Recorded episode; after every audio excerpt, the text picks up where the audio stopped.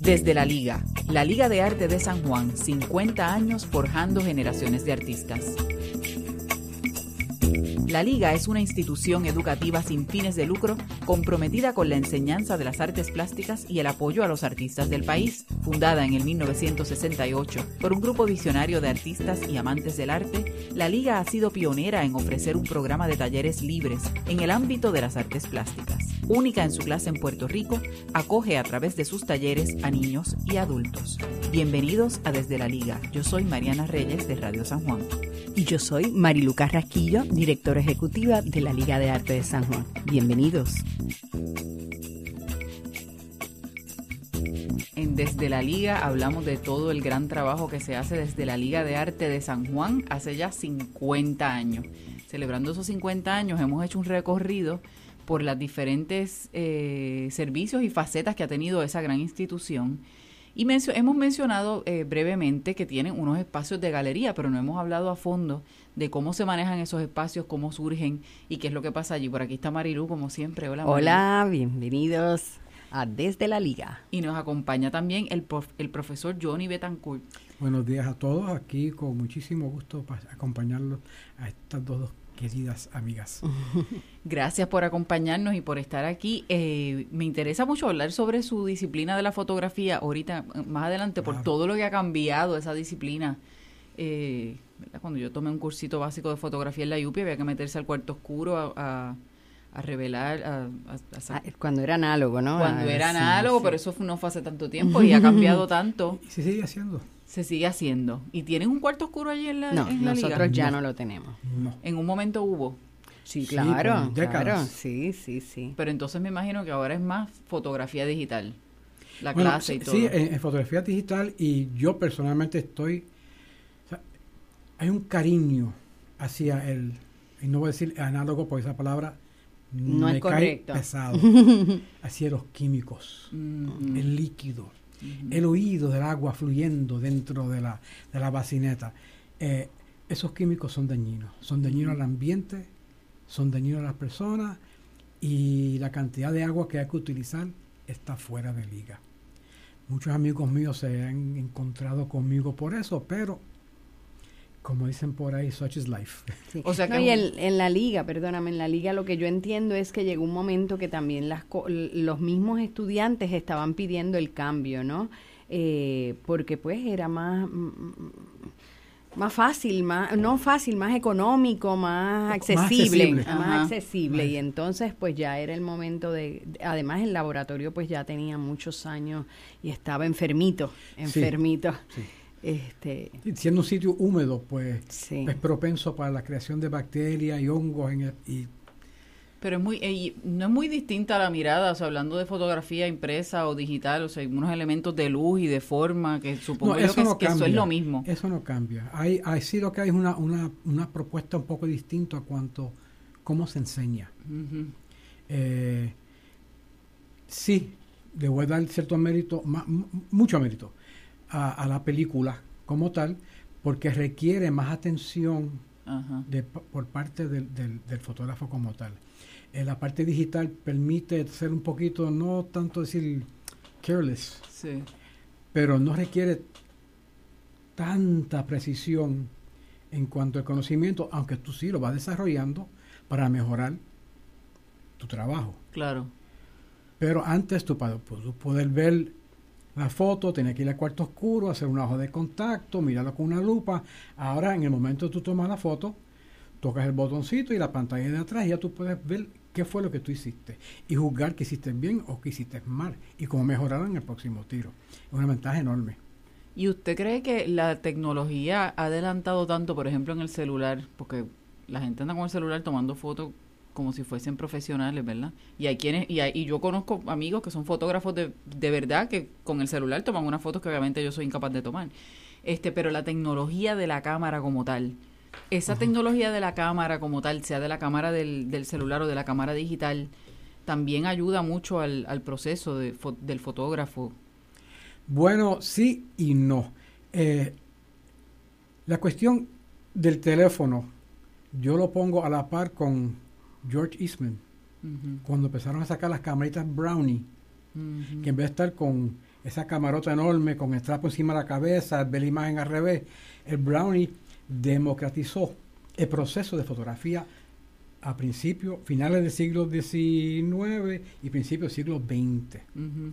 la, la, cámara de la, del teléfono básicamente ha hecho lo mismo. Claro. Ahora todo el mundo toma fotos. De todo. De todo. Todo el tiempo. todo. Digo, dato curioso. Eh, en el momento que John F. K.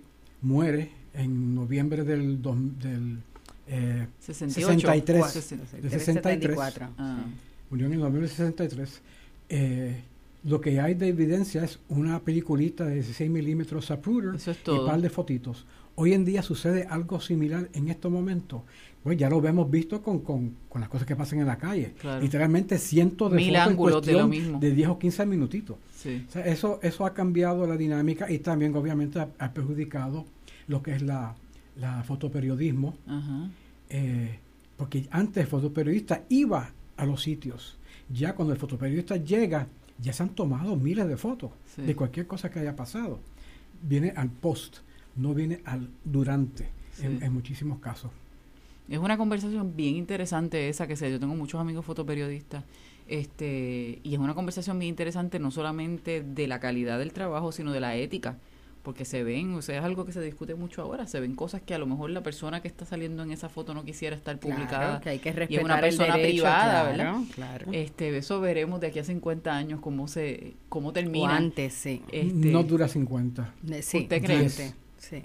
No aguanta tanto. No, aguanta tanto. los cambios los cambios que vienen vienen rápido y vienen bruscos. ¿Y usted tiene una cuenta de Instagram? No porque Instagram es una, es una plataforma. Sí, es una plataforma. yo estoy, eh, a pesar de que soy fotógrafo y fotógrafo digital y lo he respaldado muchísimo, no participo en ninguna de las plataformas. Sencillamente no puedo con ello. No tanto por la plataforma como tal, sino los dueños de las plataformas y cómo ellos utilizan la información. Sí, claro, uno la pierde. Imágenes. estás poniendo ahí, de, exactamente, tuya ya. Exactamente, la cuestión de privacidad a mí es muy importante y sencillamente me presto para los jueguitos que hacen. Vivimos en unos tiempos que es bien complicado de, tener privacidad en cualquier, de cual, o sea, ya en no términos del trabajo también. Ya no hay. Y entonces, eh, hablemos, vamos, vamos a hablar de la, de la galería, porque eh, cuando ustedes me estaban contando ahorita, antes de que empezáramos, que la liga dividen los trabajos por comité. O sea, nosotros trabajamos en, la institución con diversos comités. Está el comité de escuelas, que es el que evalúa, ¿verdad?, los cursos que se van a ofrecer, el comité de becas, quien es el que trabaja con el programa de becas, el comité em, de recaudación de fondos y el comité de galería. Y esos comités siempre los dirige eh, un miembro de la junta de directores, ¿verdad? Y entonces siempre hay también un representante de la facultad y algún otro, otro miembro. En el caso del comité de galería, lo dirige eh, Elena eh, García. Eh, que es miembro de la Junta, también es artista, o sea que tiene esa sensibilidad. Yvonne Prats, que es la coordinadora de la galería y representante de la facultad, es Johnny. Pero Johnny lleva muchos años en la liga también, no siempre ha estado en el... Eh, Tú me imagino que has pertenecido a todos los comités, Johnny, o casi. Eh, no, no, no, no tanto, no tanto. Galería nada más, galería nada más. Pues, pues yo he trabajado con la liga desde el 85. Okay. Entrando y saliendo, dependiendo de los y viene de la vida, como, le sucede a uno. Así que pues, eh, la liga es muy grata, muy grata la liga. Y desde el 68 que la liga existe, había un espacio de exhibición, o sea, algo que no quizás no le llamaban galería, pero se, exhibía siempre. Bueno, sí, porque está, eh, eh, se hizo con, empezó con la Galería San José, cuando era en la casita, que era el edificio ese que parecía uno de los edificios de los camineros. Parecía eso, y ahí fue la primera galería. Luego, con la, muda, con la, cuando nos mudamos al frente, eh, se abrió otra galería que luego se llamó Galería del Tapico en honor a la fundadora de la Liga de Arte.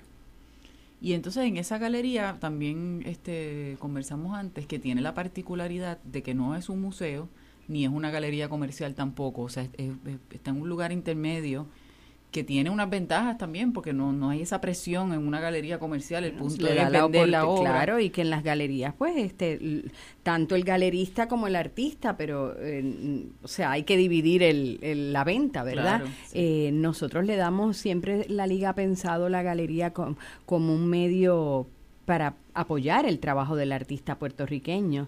Eh, bueno, y también invitamos extranjeros, ¿verdad? Y, Este, pero sobre todo, darle un espacio de promoción al, al arte puertorriqueño.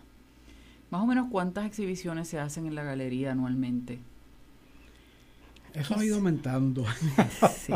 Porque ahora tenemos otra galería nueva, Ajá. que es la de Betsy Padín. Pero promedio sería alrededor de 12 Sí, exposiciones 10 a al año. 12. O sea que están como Sí. un mes más o menos cada una. Mínimo un mes. Tratamos de que sean un poco más, eh, pero la verdad es que hay tanta demanda eh, en términos del espacio, porque a pesar de que sea es pequeño, no tiene aire acondicionado, a la gente le encanta. O sea, ves que está en un espacio Es, especial, es un espacio acogedor, Sí, Sí. muy sí. acogedor. Las paredes son, tú te estás dentro de la galería y todo está cerquita.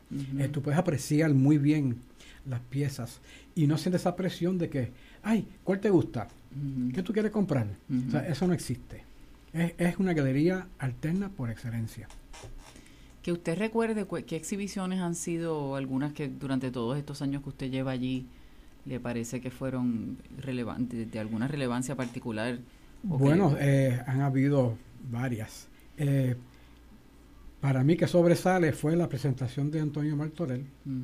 De las cosas de la nieve que había traído Doña Fela, una exposición que sentó pautas lo que es la, la- el proceso alterno, no sea meramente el dibujo o la pintura, sino la cuestión de la instalación y de, y de darle énfasis a lo que es la instalación. Y es- varias personas han hablado ya en el programa de esa exhibición de Martorell. No, Eso parece que fue épico. sí, sí. ¿Hay Mar- fotos de eso por ahí? Sí, claro que hay fotos y después cuando él cumplió lo- eh, los 50 años de artista, volvió a hacer una, eh, recreando, Re- ¿verdad? retomando, sí, retomando, esa exhibición icónica, porque eso es uno de los señalamientos, como muy bien dice Johnny, ¿verdad? Que la galería dio espacio a las nuevas tendencias vanguardistas, la instalación, el performance, que quizás en una galería tradicional no tenía cabida en ese momento, ¿verdad? momento, Hoy, luego hoy es otra cosa. ¿verdad? Pero, y, y- y pero teníamos también la exhibición de Antonio Navia, que forró literalmente el jardín central de la liga con una instalación de sogas y plásticos y se lo convirtió en otro, en literalmente otro animal, otro espacio por completo, que también en aquel momento aquí eso no se hacía. O sea que siempre se destacó por esa vanguardia, ¿no? Ese espacio alternativo, como muy bien Johnny dice. Y entonces, además de tener artistas que estén establecidos o que en ese momento sean unos artistas ya de renombre, también tienen un espacio para los estudiantes en un momento dado del año.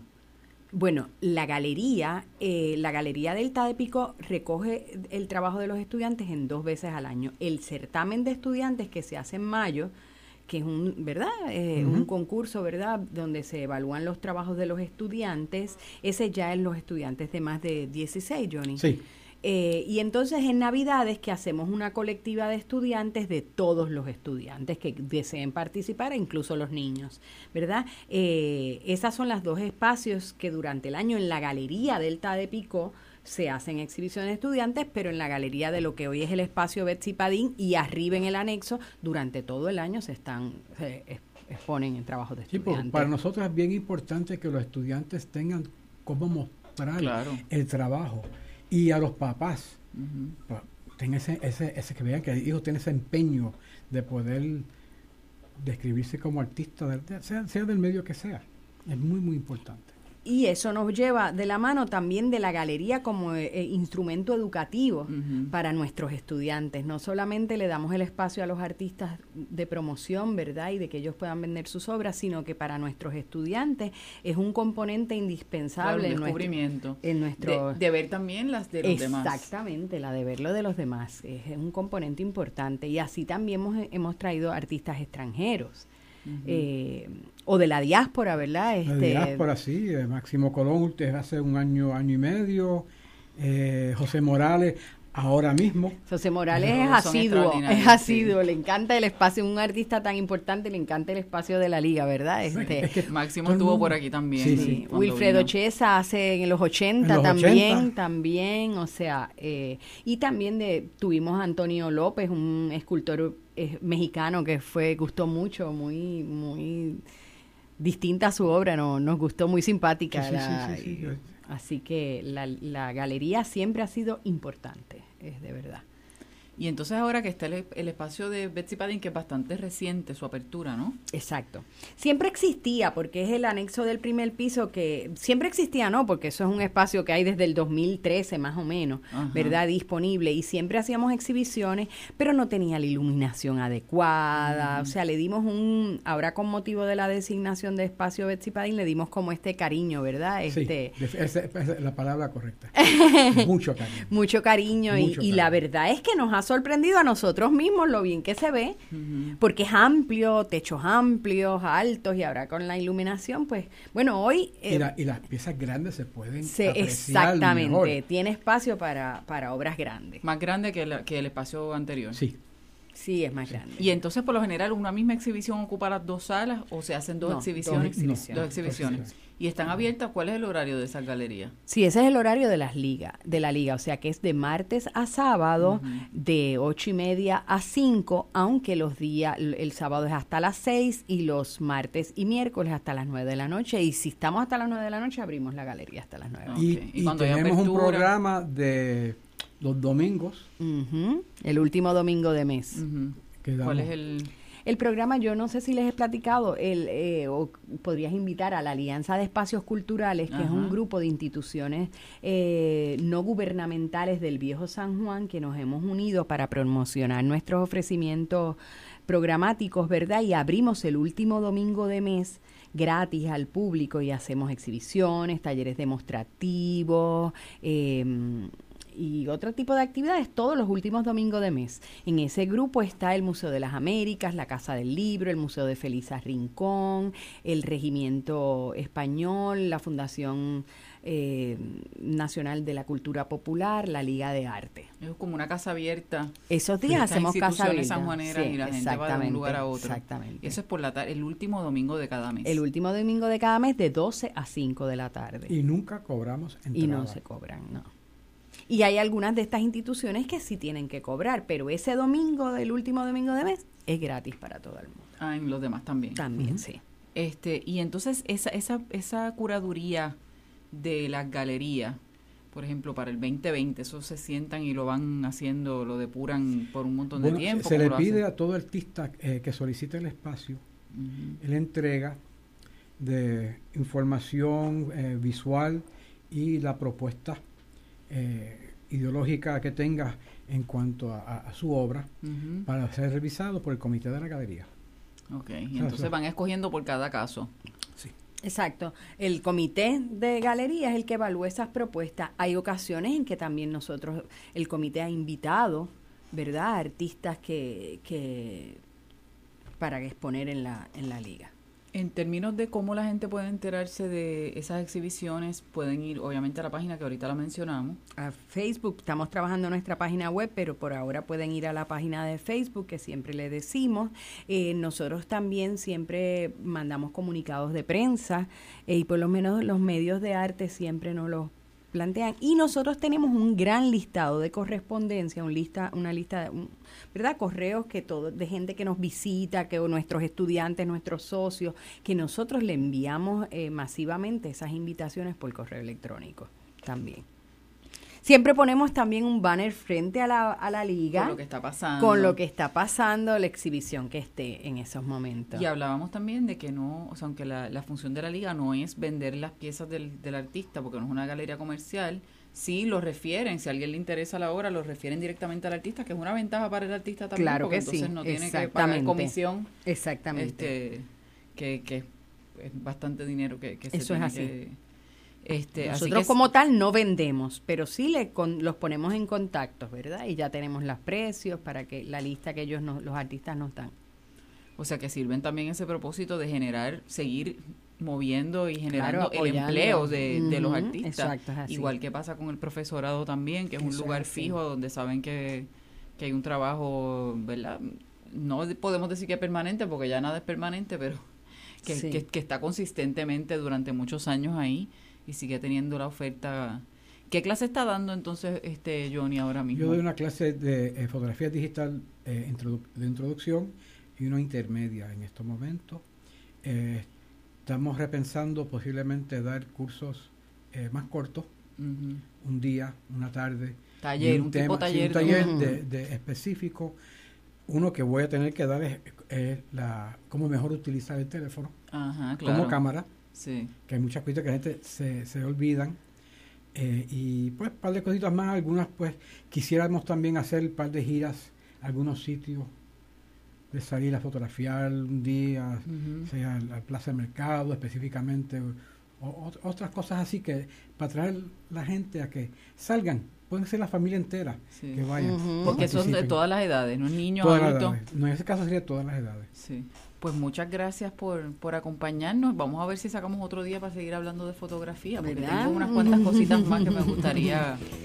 Así que muchas gracias, aquí estamos a la orden. Muchas gracias a ustedes. Los invitamos a visitar la liga para que conozcan esta excelente escuela, su galería y salas de exhibición, todo en un encantador edificio en el entorno mágico del viejo San Juan. Búscanos en nuestra página de Facebook, Liga Estudiantes de Arte de San Juan, o llama al 787-725-5453. Los esperamos en la liga.